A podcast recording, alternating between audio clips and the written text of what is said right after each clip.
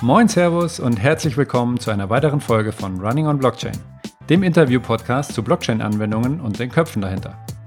Heute zu Gast ist Thomas Müller, Gründer und CEO der Even GmbH und Mitinitiator des Even Networks. Wir sprechen darüber, was Baumaschinen mit Blockchain zu tun haben, welche Besonderheiten es bei Blockchains im B2B-Umfeld gibt und warum es beim Even Network gleich zwei unterschiedliche Token geben wird. Viel Spaß!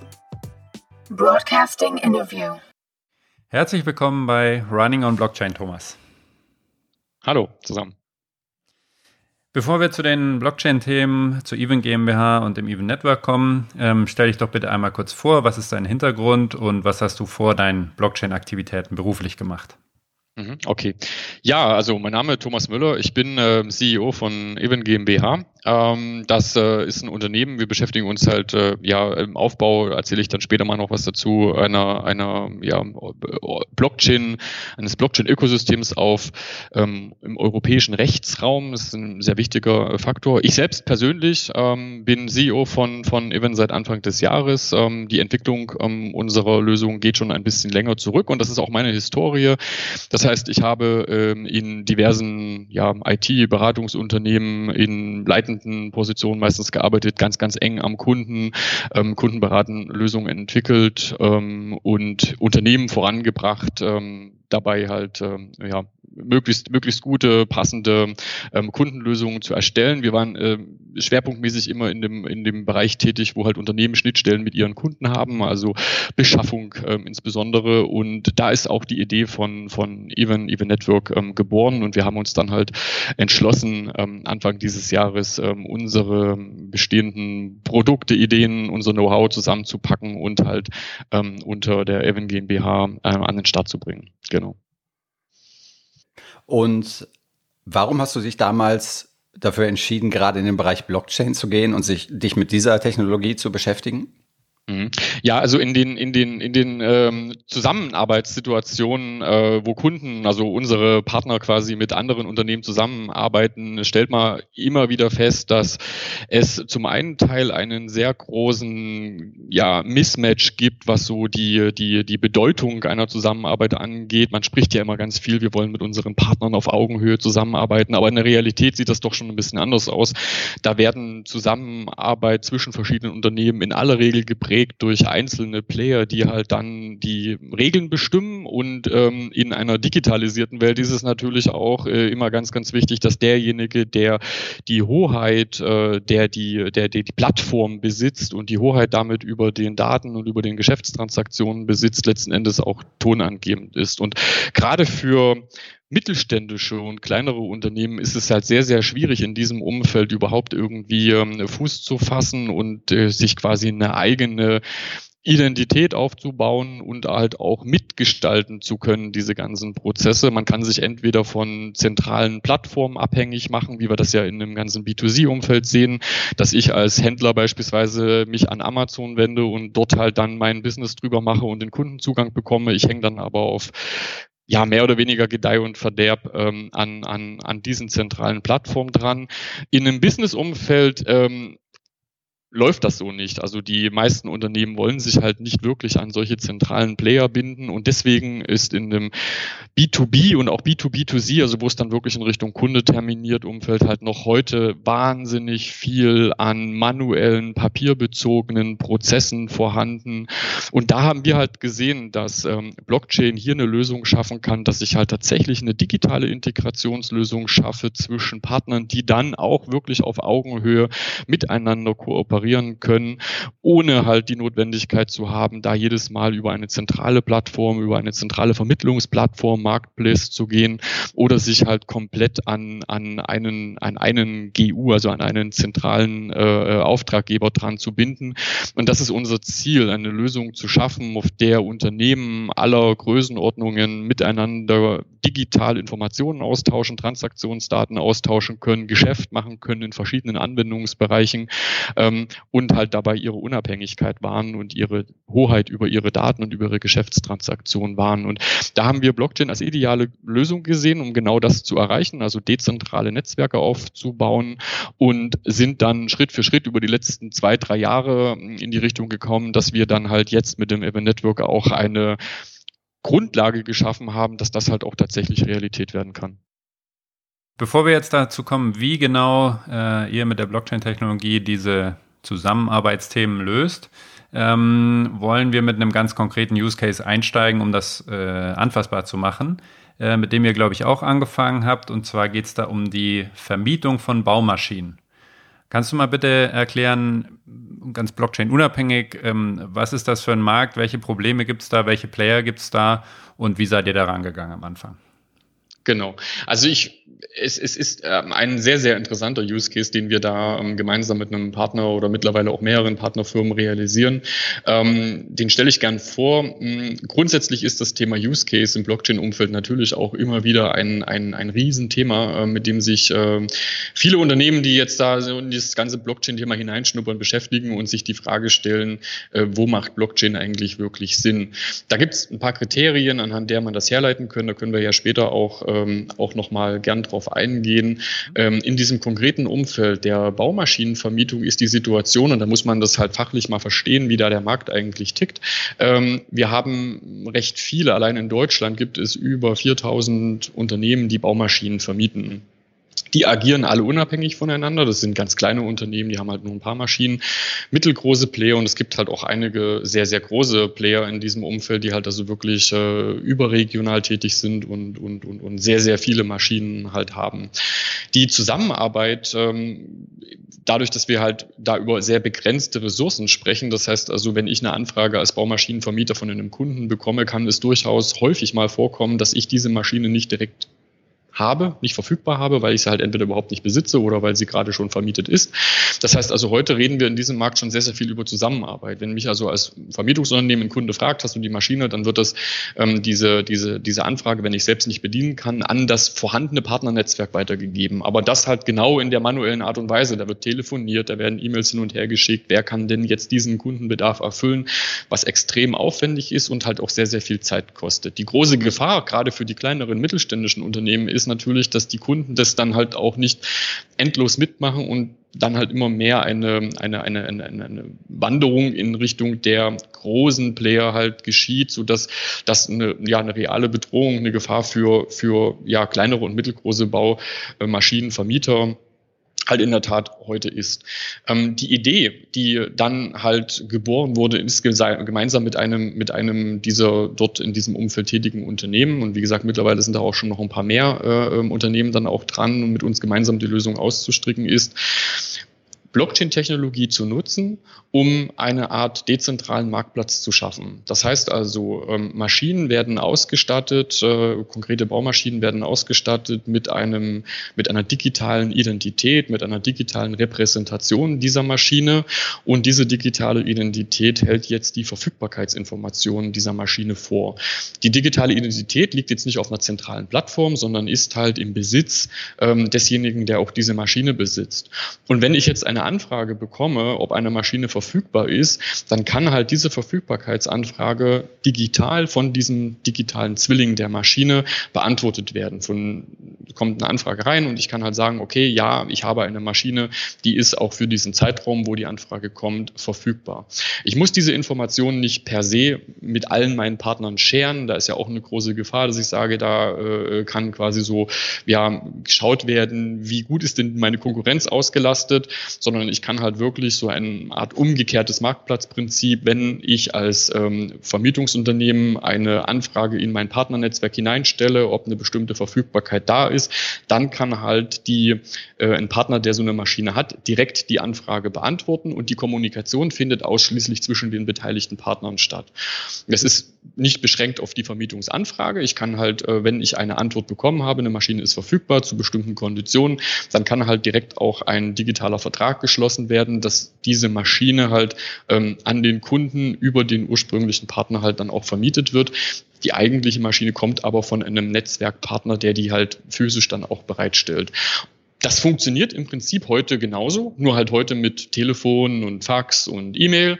Und wir können halt hier eine deutliche Beschleunigung bis hin zu einer Echtzeitverfügbarkeit von Maschinen in dem Netzwerk der angeschlossenen Partner sicherstellen und können nachgelagerte Prozesse wie beispielsweise, ich beauftrage einen Logistikunternehmen, eine konkrete Maschine jetzt abzuholen, die zum Kunden auf die Baustelle, also zu transportieren, dort das Thema Dokumentation des Zustands Zustandes der Maschine auch ähm, direkt im digitalen Zwilling vorzunehmen, so dass beispielsweise das ist im Fachvokabular, äh, Fachvokabular ja der sogenannte Gefahrenübergang, dass ich also ähm, sicherstelle, ich habe die Maschine in einem bestimmten Zustand hingestellt und wenn jetzt irgendein Schaden existiert oder ein Schaden ähm, dazukommt während der Nutzungszeit, kann ich dann halt nachweisen, ähm, wer hat jetzt eigentlich zu welchem Zeitpunkt diesen Schaden zu verantworten? Ist das der Kunde, ist das der Logistiker oder war der vielleicht sogar schon am Anfang an mit dran?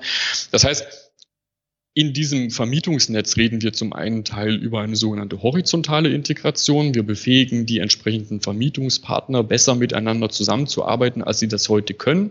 Das funktioniert dann effizienter und ich bin als kleines Unternehmen auch in der Lage, Kundenwünsche zu erfüllen, die ich selbst gar nicht erfüllen kann. Und mein Kunde kann trotzdem in mir einen vertrauensvollen Partner sehen und ist jetzt nicht gezwungen, zu einem großen Anbieter zu gehen, der halt viel mehr Maschinen da hat, sondern ich kann ihn direkt auch bedienen und greife damit aus Ressourcen auf dem Partner Netzwerk zu und auch die eigentlichen ähm, Lieferinformationen beziehungsweise Liefertransaktionen, die Auslieferung der Maschine über einen Logistikpartner, die Wartung der Maschine. Der Service-Anwendungsfall ähm, ist ja dann auch äh, unmittelbar in diesem Anwendungsfall ähm, gelegen und das ganze Thema Gefahrendokumentation bis hin zum Handling von halt Schäden mit Versicherung lässt sich halt so schrittweise digitalisieren.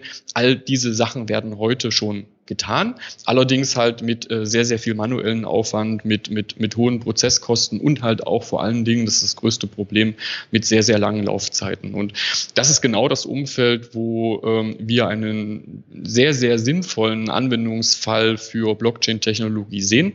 Und es ist halt auch nicht nur beschränkt auf Baumaschinenvermietung, sondern es gibt ja äh, wahnsinnig viele Businessmodelle, die mh, vermietbasiert oder, oder äh, im, im, im Rahmen einer Shared Economy, ähm, wo halt einfach äh, verschiedene Unternehmen Ressourcen teilen und gemeinsam ähm, Kundenprojekte erfüllen und überall dort ähm, greifen eigentlich die gleichen Prinzipien. Wer hat was verfügbar? Kann ich digital Verträge schließen und kann die Vertragsüberwachung dann auch ähm, digital ähm, ja, nachvollziehen, ohne die Notwendigkeit zu haben, all diese Transaktionen über eine zentrale Plattform zu machen. Mhm. Ähm, Finde ich nochmal ganz spannend, dass du ja sagst, ihr habt angefangen eigentlich mit den eher kleineren Unternehmen ähm, das anzugehen. Die großen haben schon so eine Marktmacht, dass sie das vielleicht gar nicht benötigen. Ähm, so ein bisschen den Robin Hood-Weg gegangen. Ähm, alles, was du gesagt hast, wenn wir jetzt nicht im Blockchain-Podcast wären, würde man ja sagen, super, ähm, ihr baut einen Marktplatz, damit die kleineren auch mehr Präsenz haben, einfachere Prozesse etc. Ähm, kannst du vielleicht nochmal ganz detailliert sagen, warum ihr diesen Marktplatz nicht als, als Standard-Web-Applikation äh, gebaut habt, sondern warum ihr gesagt habt, das äh, ist genau der richtige äh, Weg, da Blockchain-Technologie einzusetzen? Mhm. Ja, also das ist auch eine, eine, eine, eine sehr vielschichtige Frage, die ähm, zum, zum, zum einen Teil ähm, muss man Blockchain, so wie wir es verstehen, ja jetzt gar nicht mal unbedingt nur als Datenspeicher sehen, sondern was der Kunde sieht, derjenige, der das bedient, der Logistiker, der Kunde, der eine Maschine buchen will oder der halt in seinem Partnernetzwerk eine freie Maschine sieht, der bedient die Anwendung ja wie eine Webanwendung, nur dass das halt im Hintergrund keine klassische Webanwendung ist, sondern eine Distributed App oder verschiedene Distributed Apps, die halt auf der Blockchain laufen. Also vom technischen her was der oder vom fachlichen, was der Kunde sieht, der kommt gar nicht groß mit Blockchain in Berührung, der muss das eigentlich gar nicht wissen. Im Hintergrund ist aber der entscheidende Vorteil der, dass ich halt eben nicht diesen zentralen Marktplatz schaffe, wo ich jetzt als Vermietungspartner mich halt hinwenden muss und meine Verfügbarkeitsinformationen preisgeben muss, in der Gefahr, dass dieser Marktplatz ähm, dann natürlich ganz viel Wissen hat, um beispielsweise äh, sukzessive halt eine eigene Vermietungslösung ähm, aufzubauen und dann halt eigene Maschinen zu vermieten, Preise zu bestimmen und so weiter und so fort. Das Einzige, was wir mit unserer Plattform ja machen, ist ähm, eine, eine quasi technische, fachliche Infrastruktur Infrastruktur auf Blockchain-Basis auszurollen, aber sämtliche Kommunikation zwischen demjenigen, der eine Maschine mieten möchte, demjenigen, der halt ähm, sein Vermietpartner ist und gegebenenfalls dann halt dem Netzwerk nach hinten, also den anderen Partnern, die dann eine konkrete Maschine liefern können, werden auftragsbezogen ähm, über einen Blockchain-Contract gesponnen. Da kann kein anderer reinschauen. Also wir als Evan wissen nicht, was ist denn jetzt eigentlich da, was wird dort gemacht, wer macht mit wem Geschäfte, wie, ähm, welches, welches Volumen ist da dahinter, äh, was sind die konkreten Auftragskonditionen, wer hat welche Maschinen verfügbar und so weiter. Diese Informationen kennen immer nur die Prozessbeteiligten und ich kann als ähm, ja, kleines, mittelgroßes oder auch großes, das ist ja nicht nur eine Robin-Hood-Lösung jetzt für kleine Unternehmen, das können große genauso nutzen, ja. Ähm, also als, als Unternehmen kann ich halt bestimmen, wer jetzt meine Daten wirklich sehen darf. Und wenn ich diese Daten mit überhaupt niemanden teilen möchte, dann teile ich sie halt mit niemanden. Dann macht Zusammenarbeit natürlich nicht so wahnsinnig viel Sinn. In aller Regel geht es halt darum, dass ich ähm, punktuell und ganz gezielt Informationen über mich preisgebe. Das heißt, das, was wir damit schaffen, ist natürlich, also dieses, dieses, ähm, dieses Credo, dass ich sage, es gibt dann überhaupt keine Marktplätze mehr, keine, keine zentralen Mittler mehr.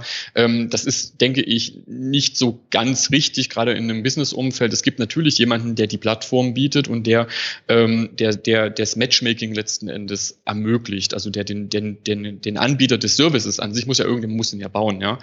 Der große Unterschied zu traditionellen Marktplätzen ist, dass die Hoheit über den Daten, die da anfallen, ähm, in der Geschäftstransaktion, aber auch schon Verfügbarkeit, welche Maschine ist verfügbar, liegt 100 Prozent bei demjenigen, der an der Trans oder bei denjenigen, die an der Transaktion beteiligt sind. Und das ist ein riesengroßer Unterschied. Das ist mit einer klassischen Technologie so nicht machbar, weil dann habe ich halt immer ein zentrales System, was die Daten vorhält. Und genau dort setzen wir mit Blockchain-Technologie an, um halt die Datenhoheit und die Prozesshoheit zu denjenigen zu bekommen, die halt an dem Prozess beteiligt sind. Okay, alles klar.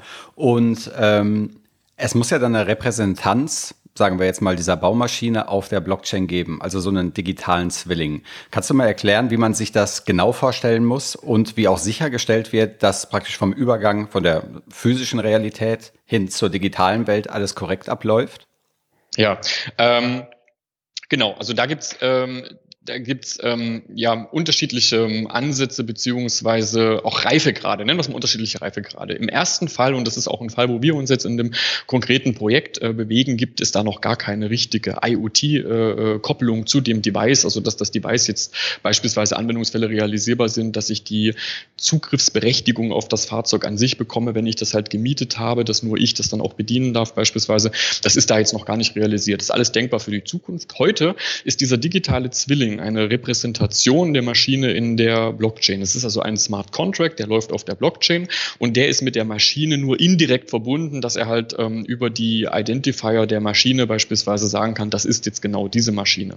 Wir haben heute schon in einem Anwendungsfall eine äh, leichtgewichtige Koppelung zu der richtigen physischen Maschine, indem wir beispielsweise halt einen einen ähm, Code, einen scannbaren Code an der Maschine direkt dran haben. Und wenn ich jetzt als Logistiker, der den Auftrag, den Smart Contract Auftrag hat, die Maschine abzuholen und zum Kunden zu fahren, halt genau zu dieser Maschine hin gehe und diese Maschine aufladen will auf mein LKW, dann gehe ich halt hin, scanne die Maschine, also scanne den Code, der an der Maschine dran ist, äh, mit unserer äh, Mobile App ähm, und diese Mobile App sagt dann, okay, ich habe die Identität des Logistikunternehmens. Ich habe den Auftrag, diese Maschine abzuholen und das ist auch wirklich die Maschine. Und jetzt bin ich berechtigt, halt diese Maschine, ich bekomme dann die Auftragsdetaildaten zugesendet und ähm, also in meiner App angezeigt und habe die Möglichkeit, jetzt halt diese Maschine mitzunehmen.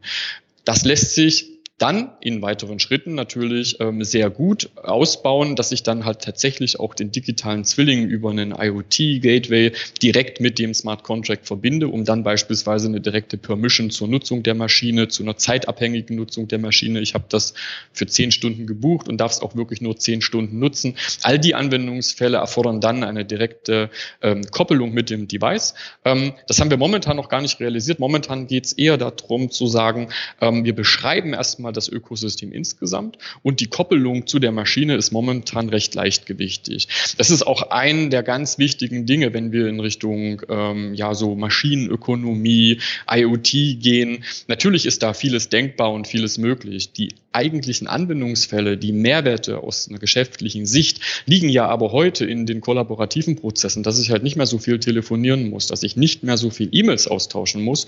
Und das bekommen wir auch hin in einem ersten Schritt und generieren damit schon heute einen geschäftlichen Mehrwert, ähm, ohne da ein riesiges Investment in Richtung, äh, ich muss alle meine Geräte mit, äh, mit IoT-Devices ausstatten, ähm, erreiche. Und ich kann also heute diese Lösung nutzen und kann dann sukzessive die Integrationstiefe in Richtung der Geräte ähm, erhöhen. Und technisch gibt es da ja diverse Möglichkeiten halt, ähm, die eine technische Koppelung mit der Maschine und der Blockchain zu ermöglichen. Ähm, das ist einfach eine Frage in dem Anwendungsfall. Da muss man auch ganz klar sagen, ähm, wenn wir mit äh, mittelständischen Unternehmen halt wirklich Projekte machen und wir reden da ja nicht über irgendwelche, wir schreiben White Papers und gucken da mal Konzepte, sondern es geht ja hier um wirklich echte lauffähige Lösungen. Die müssen natürlich auch recht schnell dann einen, einen Return bringen und sich für das Unternehmen oder für die Unternehmen in dem Verbund lohnen. Und da wird halt geschaut, wo ist da der größte Hebel? Und der ist vor allen Dingen erstmal in den ganzen kooperativen Prozessen Prozessen zu sehen. Okay, spannend. Äh, zu, den, zu den Gründen, wie ihr sozusagen die, die Kunden ähm, überzeugt, da mitzumachen, kommen wir vielleicht gleich noch.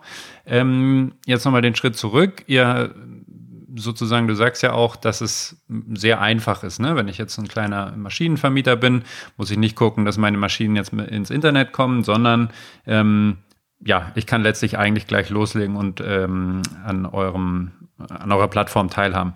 Wie, wie muss man sich das dann in der Praxis aus Maschinenvermieter-Sicht vorstellen? Also melde ich mich äh, online an, fülle ein Formular aus, muss ich euch treffen? Wie sieht das in der Praxis aus? Ähm, mhm. Wie seid ihr da rangegangen? Mhm. Also da muss man, da muss man ganz, ganz klar nochmal äh, in Richtung Even Network auch gucken, was ist das eigentlich? Ähm, wir sind ja jetzt keine Lösung für Maschinenvermieter. Das ist ein Anwendungsfall, der auf unserer Plattform, auf unserer Enterprise Blockchain Plattform umgesetzt worden ist. Alle unsere Anwendungsfälle werden umgesetzt mit Partnern, die sich halt in dem entsprechenden Metier, in dem entsprechenden ja, äh, industriellen Umfeld halt sehr gut auskennen und da halt eine Lösung schaffen wollen. Das heißt, äh, wir haben von unserem, von unserem unserem architekturellen Aufbau reden wir über eine, ich greife jetzt mal dem ganzen Produktthema ein bisschen vor, weil das ist wichtig, um die Frage zu beantworten. Wir reden bei Even Network um eine Blockchain-Plattform, mit der Anwendungsfälle umgesetzt werden können, im beispielsweise Maschinenvermietungsgebiet, aber genauso gut haben wir auch Anwendungsfälle im Logistik, in Supply Chain der Lieferkette an sich oder auch im Maschinenservice. Die werden alle mit Partnern ähm, aufgebaut, die sich in diesem Umfeld auskennen, die also wissen, was ist notwendig, um so einen Maschinenanbindungsfall auch wirklich, ähm, so einen Maschinenvermietungsfall auch wirklich umzusetzen und die dann letzten Endes Anbieter des Services sind, also dieser Maschinenvermietungsfall beispielsweise wird von einem Partner angeboten und ähm, der ist der ähm, Single Point, ähm, wohin dann die anderen äh, Maschinenvermietungspartner ähm, gehen. Wir haben jetzt in dem konkreten Fall gesprochen, mit dem Partner sind wir dann an den Bundesverband der Maschinenvermieter, sowas gibt's gegangen und haben gesagt, okay, wir stellen diese Lösung vor, um die auch für andere Partner attraktiv zu machen und ähm, mit ihm gemeinsam erschließen wir diesen Markt, beziehungsweise eigentlich erschließt er diesen Markt und nutzt unsere ähm, Technologie als Grundlage. Und das ist wichtig, um diese Frage zu beantworten. Das heißt also, nicht jeder Maschinenvermieter soll jetzt zu uns kommen und irgendwas machen, weil wir sind nicht der Anbieter des Services. Wir realisieren quasi den Use Case und unsere Plattform ermöglicht diese Use Cases schnell zu realisieren. Wie das Onboarding eines neuen äh, Vermietungspartners ähm, erfolgt oder eines neuen Logistikpartners, das hängt immer davon ab, ähm, wie das entsprechende sogenannte Business Center, also also die fachliche Anwendung auf dem Even Network auch wirklich ähm, ja gebaut ist. Und das ist äh, ja unterschiedlich. Ne? Also wenn man das mit der klassischen Welt vergleicht, die ja die meisten dann noch kennen, äh, kann man sagen, Even Network ist sowas wie halt eine Cloud-Lösung äh, und äh, bietet bestimmte Funktionen, die es halt möglichst einfach machen, ähm, Anwendungsfälle umzusetzen. Das Ganze dezentral, Blockchain-basiert. Und ähm, ich muss jetzt als äh, Partner eine Anwendung bauen. Ähm, wir unterstützen unsere Partner dabei natürlich, das zu machen.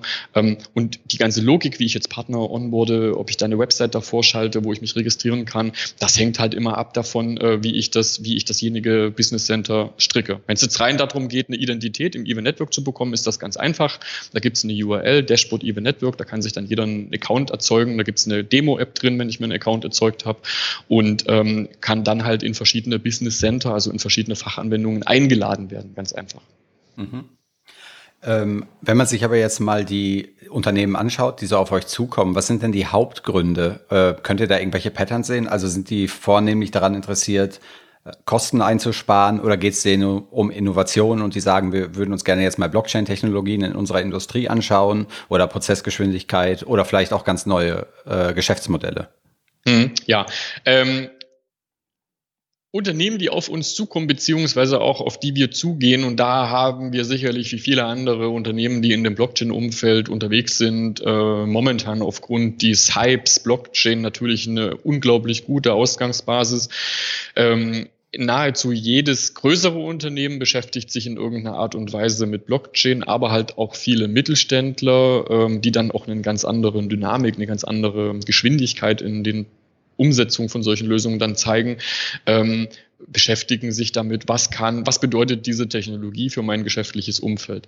Das sind in aller Regel natürlich hochgradig innovative Unternehmen.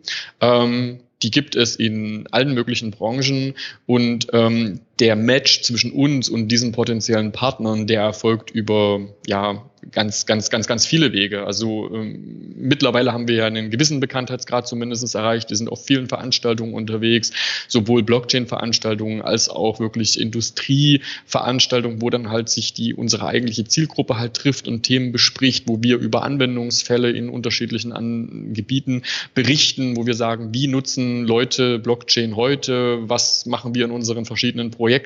Und dann kommt in den Gesprächen eigentlich immer ein Match zustande, wo wir mit denen dann sprechen, was heißt das denn jetzt für eure konkrete Industrie, für euer konkretes Umfeld, was kann man denn da tun? Wichtig ist halt immer das Verständnis ähm, aufzubauen, zu sagen, was kann, äh, äh was, was kann Blockchain im Grundsatz, also welche, welche Probleme ähm, tritt sie an zu lösen?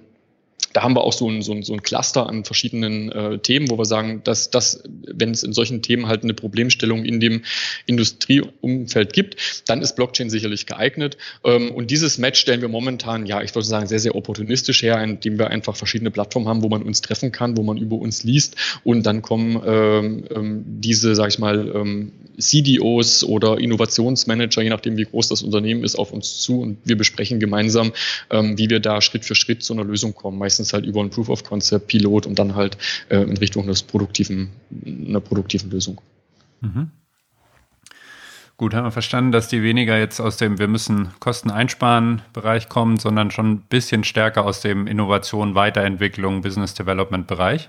Also Kosten einsparen ist natürlich immer ist, ist natürlich immer ein Thema, aber die wirklich spannenden Cases, die liegen entweder in einem Bereich, ähm, wir wollen letzten Endes ist dieser Maschinenvermiet-Case ja auch ein Kosteneinsparen-Case. Aber im Endeffekt geht es darum, nicht nur Kosten einzusparen der Kosteneinsparung wegen, sondern eine Attraktivität in Richtung Markt, in Richtung Kunde aufzubauen, dass ich in diesem konkreten Anwendungsfall beispielsweise meine Kunden, die ich jetzt heute habe, besser, schneller was natürlich letzten Endes Effizienz bedeutet, bedienen kann und natürlich auch äh, preislich mithalten kann. Also das kann man so gar nicht trennen. Die, das Thema rein Innovation, rein neue Geschäftsmodelle, also ich will was ganz anderes machen, was ich heute noch gar nicht gemacht habe, das gibt es auch, aber in aller Regel kommen unsere Kunden, unsere Ansprechpartner aus traditionellen geschäftlichen Umfeldern und wollen dieses, was sie heute tun, in irgendeiner Art und Weise verbessern. Da ist meistens Effizienz dabei. Und wir haben auch in vielen Anwendungsfällen, das geht dann aber nochmal in einen ganz anderen Bereich rein, so das Thema ähm, ja so Compliance-Standards. Ne? Das kann man sich vorstellen, wenn ich an einer Lieferkette mit mehreren Partnern zusammenarbeite und ich muss jetzt sicherstellen, dass da beispielsweise Umweltstandards eingehalten werden, ähm, Sicherheitsstandards eingehalten werden bei allen meinen Lieferanten und ich kenne die Lieferanten teilweise ja gar nicht, weil es eine mehrstufige Lieferkette ist. Ähm, dann sind dort halt relevante Blockchain-Anwendungsfälle zu finden, weil ich somit halt Partner, ohne dass die sich jetzt wirklich in echt kennen, verbinden kann und ähm, damit halt so ein Vertrauensnetzwerk schaffen kann. Also das, das, das ist halt der Punkt, wo ich sage, wir bewegen uns nahezu immer ganz, ganz selten wirklich in einem Bereich, wir wollen jetzt was komplett Neues machen. Da reden wir mit einigen Blockchain-Startups auch, die jetzt äh, unterwegs sind und tatsächlich neue äh, fachliche Anwendungsfälle haben und jetzt sagen, naja, ich will das umsetzen, aber auf welcher Chain mache ich das jetzt eigentlich? Da ist Event Network auch ein guter ähm, Kandidat dafür. Wenn wir über die Industrie sprechen, sind das in aller Regel aus einem bestehenden Business heraus entwickelte Effizienz- und Risikovermeidungsanwendungsfälle, ähm, die dann halt in Richtung äh, attraktiveres Portfolio nach draußen in Richtung ihrer Kunden gehen. Mhm.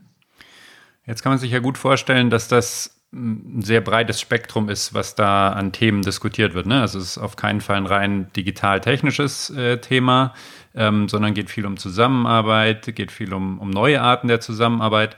Und äh, genau das ist ja nach unserem Verständnis das, was das Even Network abbilden will und soll, ähm, auf einer technischen Basis ähm, eine neue Art der Zusammenarbeit von Unternehmen zu fördern. Kannst du das mal, ähm, damit wir uns da Schritt für Schritt rantasten, so vom Großen zum Kleinen ein bisschen beschreiben und danach würden wir dann noch auf die Blockchain-Spezifika gerne eingehen.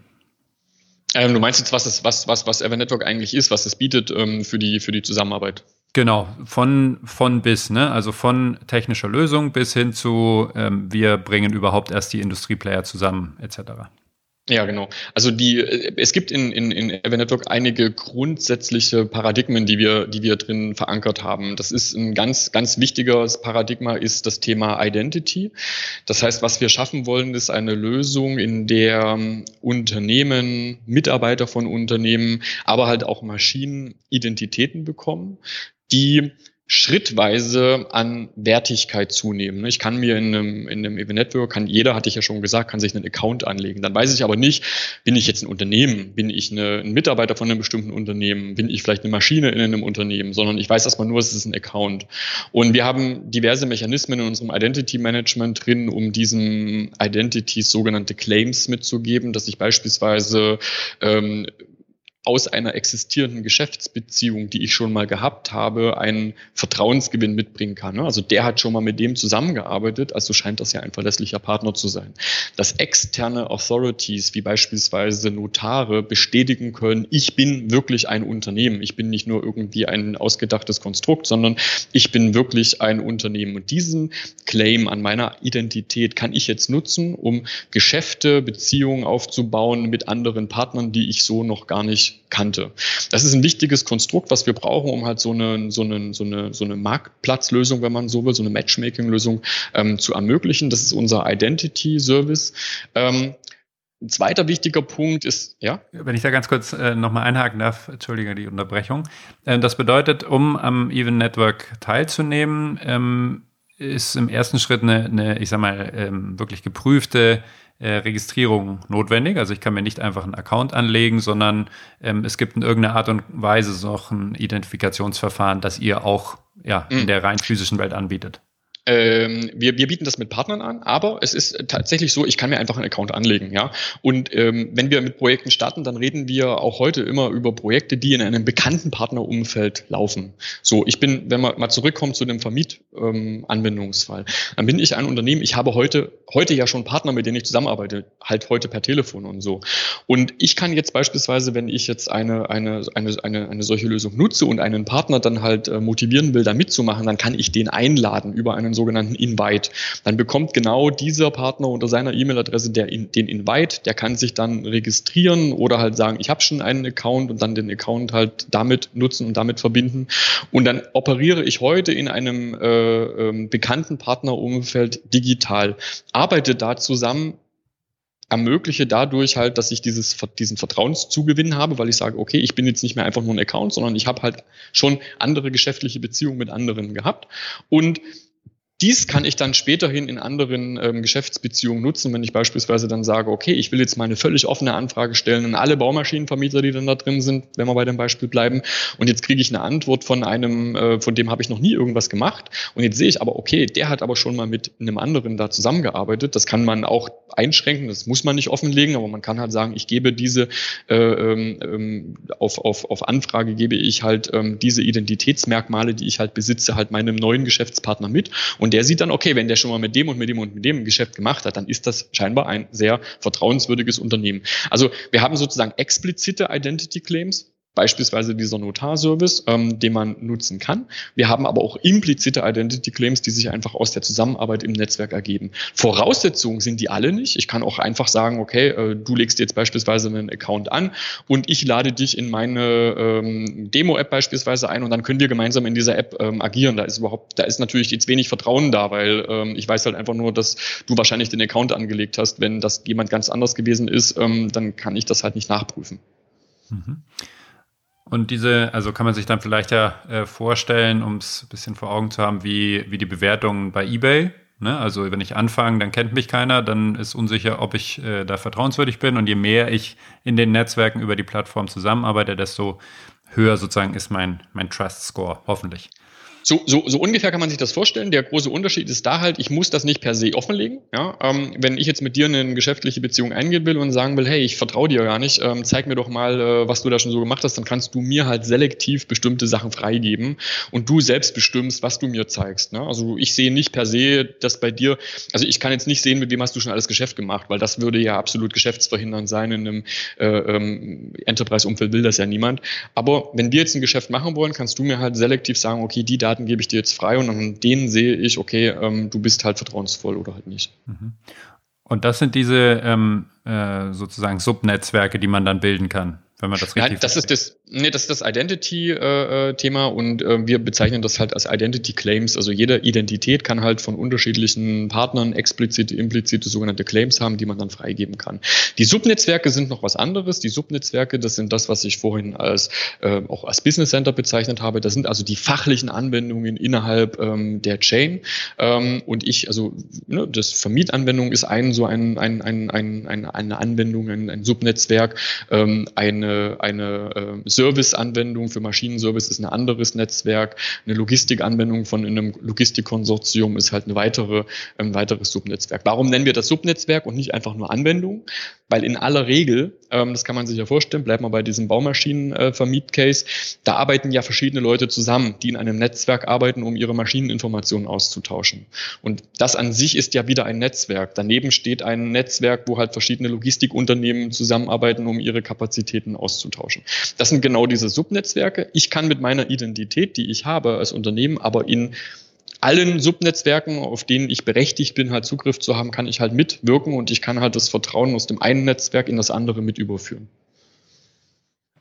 Du hast ja jetzt von diesen äh, Subnetzwerken gesprochen. Vielleicht kannst du noch mal äh, ein bisschen mehr über die verschiedenen Ebenen äh, des Even Networks sagen. Genau. Genau. Also das, was ich mit dem Identity Management ähm, schon angesprochen habe, da äh, gibt es natürlich noch viel mehr als Identity Management. Das ist unsere Service Layer. Ähm, der steht quasi in der Mitte. Das ist das, was wir geschaffen haben, um Blockchain-basierte Entwicklung sehr, sehr einfach zu machen. Dass ich mich halt nicht um Identity Management kümmern muss, dass ich mich nicht um Smart Contract Versionierung kümmern muss, dass ich direkt Distributed Apps auf der Chain aufbauen kann und dafür unsere Business Templates verwenden kann, die ich dann ableite für meine spezifischen Anwendungsfälle. Also dieses Framework, äh, was wir geschaffen haben, das ist, ähm, das macht es wirklich ganz, ganz leicht möglich, sich auf fachliche Anwendungsfälle konzentrieren, zu konzentrieren und diese halt auf Basis von Blockchain-Technologie umzusetzen. Das ist unser eigentlicher Mehrwert, den wir ähm, ja ganz ursprünglich geschaffen haben und auch sukzessive weiterentwickeln mit ganz vielen neuen Funktionen, die da in der Entwicklung drin sind und die wir ähm, auch noch im Kopf haben. Ähm, die Chain an sich ist Ethereum-basiert. Das heißt also, wir sind da halt auch ähm, ja komplett äh, standardkonform. Wenn ich jetzt als Ethereum-Entwickler ähm, im Even Network etwas äh, bauen will, dann ist das halt sehr, sehr leicht für mich, weil ich äh, bewege mich in demselben Ökosystem, ähm, da halt auch eine Anwendung zu bauen. Ähm, der Unterschied zu Ethereum Public Chain ist jetzt, dass halt unser Even Network jetzt nicht betrieben wird auf der Ethereum Public Chain, auf irgendwelchen Rechnern, die da weltweit irgendwo stehen, sondern ähm, es wird äh, betrieben von unseren sogenannten Affiliates. Das sind bekannte Unternehmen, die eine Node im Even Network betreiben, der die Transaktionen in die Blockchain hinein bestätigt. Und das ist so unsere, unsere Operations-Schicht. Also die, die, die eigentliche Blockchain besteht aus verschiedenen Masternodes, betrieben von unterschiedlichen, auch voneinander völlig unabhängigen Unternehmen, ähm, auf denen läuft ähm, die Ethereum-Technologie. Im ganz Konkreten sind das Parity-Nodes, die da laufen. Ähm, und ich kann jetzt auch Standard Ethereum Smart Contracts darin deployen und da halt zum Laufen bringen oder halt ähm, auf die auf die Event Network, auf das Event Network Framework zurückgreifen, um halt einfach schneller und und ähm, ja sicherer. Wir haben ja auch ähm, so Berechtigungskonzepte drin, dass nicht jeder alle Informationen sehen darf, Verschlüsselung und so weiter und so fort zugreifen zu können.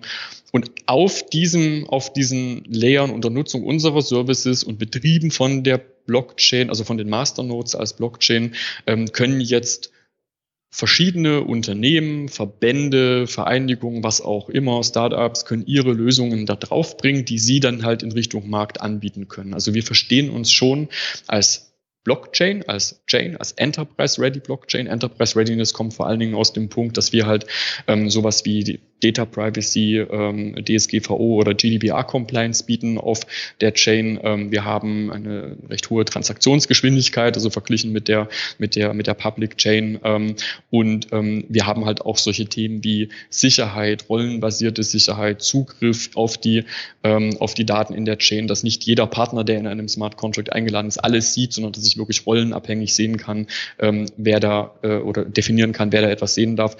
Das alles haben wir gelöst und das ist die Grundlage. Also unser Service Layer plus die dezentrale, weil von verschiedenen, voneinander unabhängigen Unternehmen betriebene Infrastruktur. Das ist das, was das Evan Network ausmacht und das ist das, was es auch ähm, ja für Unternehmen zum einen Teil einfach nutzbar macht und zum anderen Teil halt auch vertrauensvoll sicher unter Einhaltung von Data Privacy Standards zu stabilen Transaktionskosten mit hohen Transaktionsgeschwindigkeiten das ist die ja, Enterprise Readiness hinter der Chain. Und unser Ziel ist es, das ganze Ökosystem Even Network ähm, unabhängig aufzustellen. Das heißt also, ähm, die, die, die Even GmbH, in der wir jetzt sind, die das Netzwerk initiiert haben, die soll immer mehr in den Hintergrund treten und das Netzwerk soll halt bestimmt werden, Weiterentwicklung bestimmt werden, Updates und so weiter ähm, von denjenigen, die das Netzwerk nutzen und betreiben, also von denen, die Applikationen bauen und den Masternodes, die das eigentlich, ähm, die das eigentlich betreiben das ist die äh, von uns momentan gerade aufgebaute ähm, Governance-Struktur,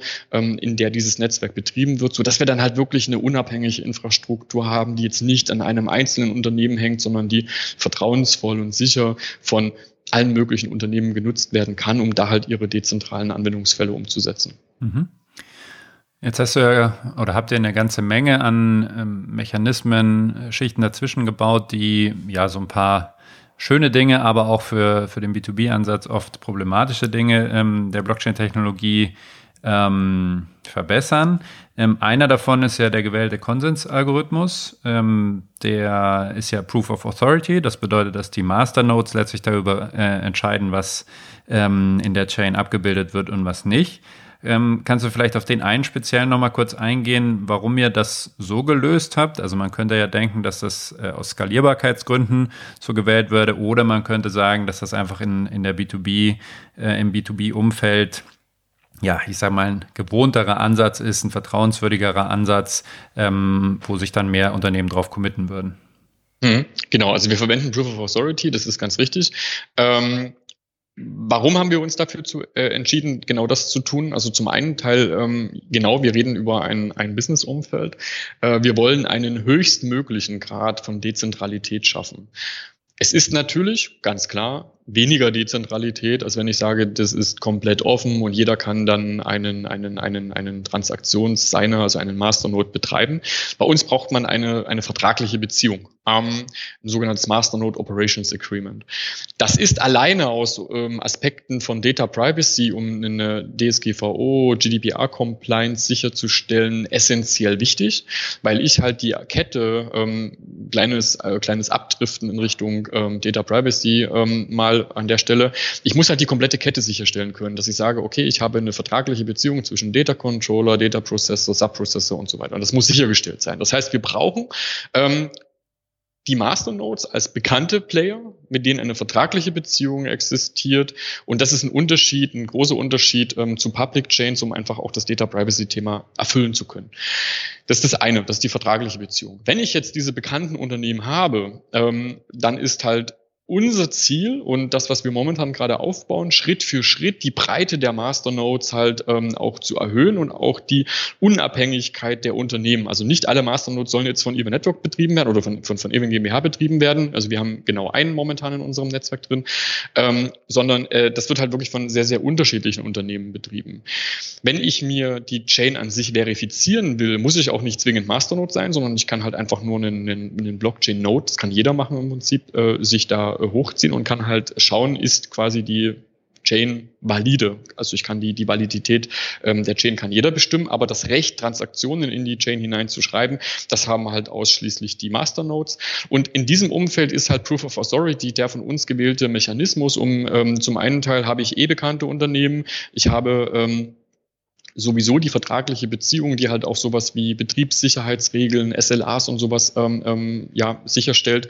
Und ähm, da ist halt der Proof of Authority Algorithmus derjenige, der uns dann halt auch gleichzeitig eine sehr, sehr hohe Transaktionsperformance bei möglichst geringen Betriebskosten ermöglicht. Das heißt also, ein Proof of Work ist ähm, in diesem Umfeld jetzt nicht erforderlich, weil ich ja sowieso weiß, äh, wer ist das und dieses Vertrauensproblem momentan dort in unserem Netzwerk ja nicht existiert.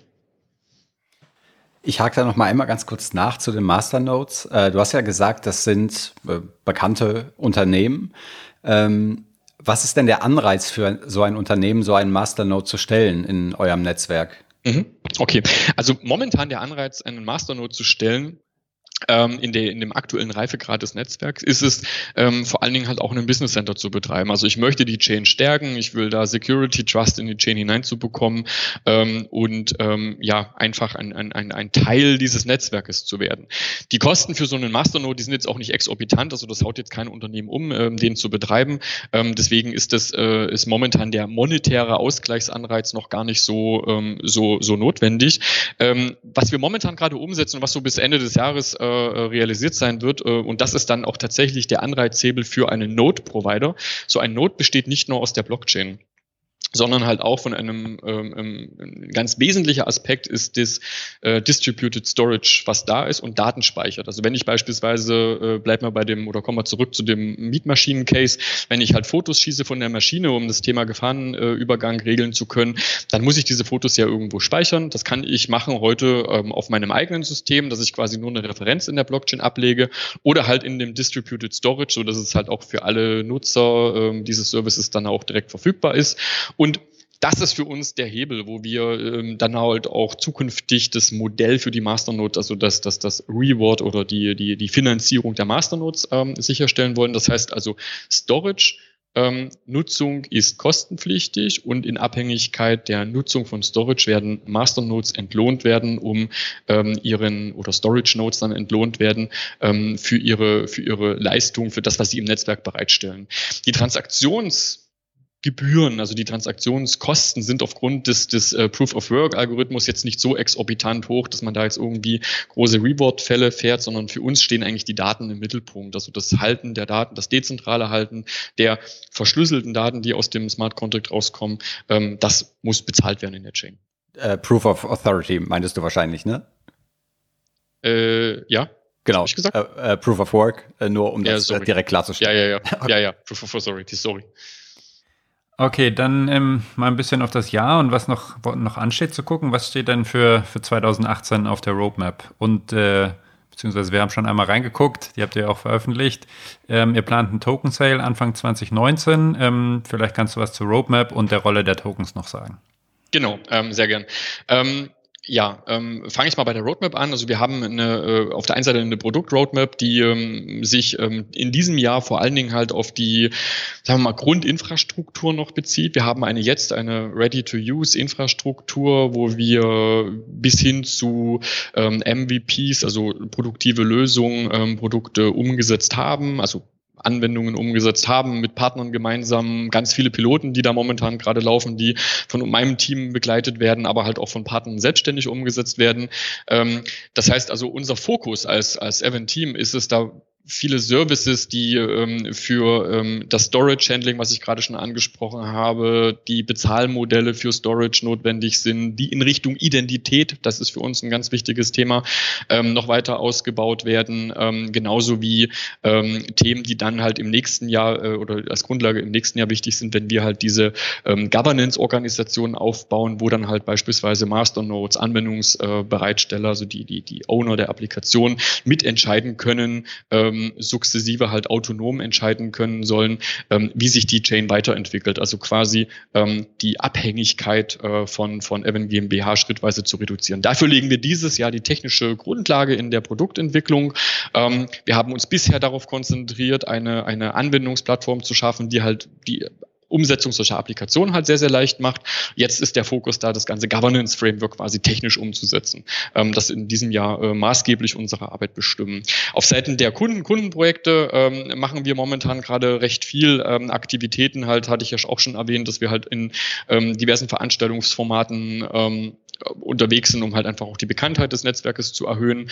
Ähm, und ja, das ist so, das ist so Richtung Kundengewinnung. Ähm, da haben wir jetzt gar keinen, also das, das ist jetzt gar nicht so vergleichbar mit Sales, sondern einfach nur wir erzählen, was wir machen können. Und dann ist es heute schon noch so, dass dann die äh, Partner, die interessiert sind an dem, was wir tun, dann halt auch auf uns zukommen und wir gemeinsam halt über Use Cases Lösungen sprechen. Genau. Und ein ganz wichtiges Thema in dem ganzen Konstrukt Governance, Finanzierung ist ähm, und auch äh, Netzwerknutzung ist auch, das hast du ja schon angesprochen, ähm, das Thema Token Sale. Ja, wir planen einen Token Sale allerdings und das ist ein ganz wichtiger Unterschied zu ganz vielen anderen äh, Chains, die es da noch so gibt, ähm, planen wir diesen Token Sale nicht für die Währung, die notwendig ist, um im Netzwerk Transaktionen zu prozessieren und Daten zu speichern. Ähm, wir haben ein, ein Zwei-Token-Modell im Even Network. Ähm, der eine Token, der sogenannte Eve-Token, der ist jetzt verfügbar, der kann sich von jedem im Testnet, äh, da kann man sich registrieren, Account anlegen und sich der Eve-Token äh, kostenlos da in sein, in sein äh, Wallet hinein äh, provisionieren lassen. Der Eve-Token ist eine Währung, das ist vergleichbar mit einem Voucher. Wenn ich hier öffentliche Verkehrsmittel nutze, kaufe ich mir eine Fahrkarte und bin dann berechtigt, ähm, das, die, die, die Bahn, S-Bahn oder was auch immer zu nutzen. Der ETH-Token ist was Vergleichbares in unserem Netzwerk. Ich kaufe diesen Token zu einem festen Preis, der kostet immer das gleiche. Ähm, und dann kann ich mit diesem Token Transaktionen oder Storage halt im Event Network ähm, nutzen und reinschreiben. Das ist, der ist ausschließlich im Netzwerk verfügbar, äh, wird nicht gehandelt über irgendwelche Marktplätze. Wir haben einen zweiten Token, das ist der sogenannte INO-Token. Und dieser INO-Token, das ist dann tatsächlich etwas, was wir im nächsten Jahr ähm, an den Markt bringen wollen. Die INO-Token werden momentan halt von der Eben GmbH gehalten und sollen im nächsten Jahr dann über einen Private Sale und später dann auch einen Public Sale ähm, verkauft werden. Und der INO-Token ist ähm, eine, eine, eine Tokenisierung der Nutzungsrechte unserer Lizenz. Die Lizenz ist grundsätzlich Open Source. Da haben wir letzte Woche ein Announcement gemacht. Also die komplette, äh, die komplette Software steht unter, nicht die Lizenzen und die Software steht unter Open Source, kann angeschaut werden, kann genutzt werden. Diejenigen Dinge, äh, die wir in dem, in dem Bereich haben, wo äh, Kunden das jetzt nutzen, um dann ihre eigenen Anwendungen zu bauen, sind Apache 2 Lizenz. Das heißt, kann ich nutzen, um auch meine eigenen proprietären Anwendungen darauf zu bauen, wenn ich das will. Ähm, die äh, Lizenzen im Core-Stack sind AGPL, die kann ich nur kostenlos, also kostenlos ist gut nutzen, wenn ich im Event Network unterwegs bin. Und der INO-Token, also unser Investment-Token, der ist eine Tokenisierung der Nutzungsrechte unserer Lizenz. Ist jetzt vielleicht ein kleines bisschen kompliziert, aber was wir gemacht haben, ist die Nutzungsrechte in insgesamt 240 Millionen Token-Scheiben geteilt und die werden an den ähm, im, im Token-Sale veräußert. Und mit jedem einzelnen Verkauf in dem Netzwerk, mit jeder einzelnen Transaktion, dann brauche ich ja diesen zweiten Token, diesen ETH-Token, der wird gegen Euro gekauft. Damit entstehen Umsätze im Netzwerk und ein Teil dieser Umsätze wird dann später an die INO-Tokenholder, die ja die Lizenz quasi bereitstellen, ne, das ist ja die tokenisierte Lizenz, also die tokenisierten Nutzungsrechte, ähm, wird der veräußert. Das heißt also, wir haben eine, eine, eine, eine äh, Beteiligung der Investoren an dem Erfolg des Netzwerkes über die ähm, tokenisierte Lizenz und man kann ähm, also sagen, ich, ich erwerbe mit einem INO-Token ein Teil äh, der Nutzungsrechte an der, an der Plattform, gebe die zur Verwertung an Evan äh, Network zurück. Und bekomme dafür halt ähm, als Reward quasi ähm, einen Teil der Erlöse, die das ähm, Event Network gemacht hat. Und so haben wir die Welten getrennt. Wir haben die Investorenwelt, die an das Netzwerk, an den Erfolg des Netzwerkes gekoppelt ist. Und wir haben die Netzwerkwelt mit dem ETH-Token, die einen stabilen Coin hat und also jederzeit weiß, dass mich eine Transaktion heute so viel kostet und mich morgen genauso viel kostet. Da haben wir also überhaupt keine Währungsschwankungen drin. Mhm. Wow, das äh wäre wahrscheinlich nochmal einen ganz eigenen Podcast wert. Vielleicht äh, kommen wir da Anfang nächstes, äh, nächsten Jahres nochmal auf euch zurück. Mir ist das Modell noch nicht bekannt. Ähm, eine Detailfrage nur kurz dazu. Was passiert mit den, mit den EVE oder eben mit den Nutzungstoken? Ne? Also ich will teilnehmen, ich kaufe die gegen Euro. Ähm, und ja, was passiert mit denen, wenn ich jetzt äh, über das Even Network Maschinenvermieter oder ähnliches tue. Wer bekommt die dann? Werden die geburnt? Was passiert mit denen? Genau. Also die, äh, die Token sind, also die ETH-Token sind ausschließlich mhm. für das Prozessieren der Transaktionsdaten in die Masternodes hinein, beziehungsweise das Ablegen des äh, Storages äh, ähm, benötigt. Die werden jetzt nicht genutzt, um beispielsweise ähm, den eigentlichen Auftrag, den eigentlichen Vermietauftrag zu bezahlen. Ne? Also dieser, dieser, der, die, die, die Miete eines, eines Bau, einer Baumaschine kostet mich, einfach gesprochen mal 500 Euro. Ähm, dann bezahlt bezahle ich diese 500 Euro an meinen Vermietpartner klassisch, ja. Der kann sich da sicherlich auch in Network einen eigenen Token schaffen, einen eigenen ERC20 Token und das halt auch tokenisiert machen oder er schreibt einfach Rechnung, weil tokenisierte Geschäftsmodelle im, im, im B2B-Umfeld sind, glaube ich, noch relativ weit weg von der Realität. Also der kriegt einfach eine Rechnung, der Partner, wie das halt heute auch so ist. Ähm, und nur für das Bezahlen der Transaktionen, ähm, also für das, für das Prozessieren der Transaktionen in die Chain rein, nutzt er diesen ETH-Token. Und dieser ETH-Token wird dann tatsächlich verbrannt, also der ist dann weg. Das ist wie ein Voucher tatsächlich, ne? also mein Fahrschein, den, den, den schmeiße ich, wenn ich gefahren bin, schmeiße ich den halt weg. Ähm, sondern das, das ist der ETH-Token. Also der ist, der wird, äh, nachdem die Transaktion durchgelaufen ist, verbrannt verbrannt. Und das Rewarding der, der, der, der, der, der Masternodes für den Storage, was ich eingangs schon mal erzählt habe, das erfolgt halt auch aus dem Topf der ähm, Erlöse in Abhängigkeit der Menge der Daten, die ich halt vorhalte. Okay, alles klar. Ja, super interessant. Ich denke, da sollten wir wirklich nächstes Jahr dann äh, nochmal drüber sprechen. Ähm, ich habe noch eine kurze Frage, bevor wir zum Ende kommen. Und zwar, du hast ja vorhin gesagt, ihr seid sehr viel auf Veranstaltungen unterwegs, einmal auf Blockchain-Veranstaltungen, aber auch auf industriespezifischen Veranstaltungen. Äh, wie ist denn so die Resonanz von Industrieunternehmen, wenn ihr denen erklärt, was ihr macht? Also ja, ähm, wie reagieren die auf euch? Wie viel Interesse ist da in Bezug auf solche Blockchain-basierten Modelle? Ja, also äh, das kommt natürlich auch immer ein bisschen auf das Format der Konferenz an. Ähm, in aller Regel suchen wir uns Konferenzen aus, wo dann halt schon diejenigen da sind, wo das Thema insgesamt so ist, wo dann halt ähm, diejenigen Vertreter sind äh, von den Unternehmen, die sich halt mit innovativen Themen beschäftigen. Ähm, ansonsten macht das für uns meistens keinen Sinn. Also jetzt irgendwo reinzugehen, wo wir jetzt wirklich eine ganz fokussierte Anwenderkonferenz haben zu irgendeinem speziellen Thema, ist für uns jetzt nicht so charmant, weil äh, die haben ganz andere Probleme im Kopf und die Übertragung, die ja immer heute noch wichtig ist, der eigenen Anwendungsprobleme in Richtung Blockchain ist halt immer notwendig und dafür brauche ich halt schon ein gewisses ähm, freies Denken, Innovationspotenzial. Und deswegen sind für uns so, so äh, Innovationsveranstaltungen im Industrieumfeld sehr, sehr interessant.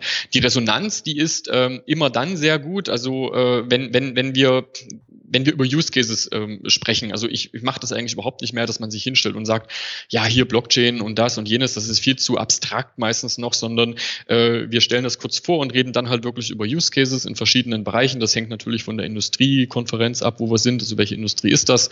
Und ähm, dann kommt die äh, Resonanz, also ich habe das dann ganz häufig, dass man dann überhaupt keine Mittagspause oder Pausen mehr hat, weil man die ganze Zeit belagert wird mit Gesprächen, ja, ich bei mir ist das so und äh, ich mache das so und dann ergeben sich eigentlich immer wieder ähm, Anwendungsfälle Fälle ähm, heraus. Also ähm, bisher muss ich sagen, sind die Formate, in denen wir gewesen sind, haben immer eine ausgezeichnete Resonanz gebracht und wir haben daraus ganz, ganz viele Kontakte knüpfen können und eigentlich alle unsere äh, Projekte, die wir momentan halt auf Basis Ever Network realisieren, sind aus genau solchen Formaten entstanden. Mhm, super.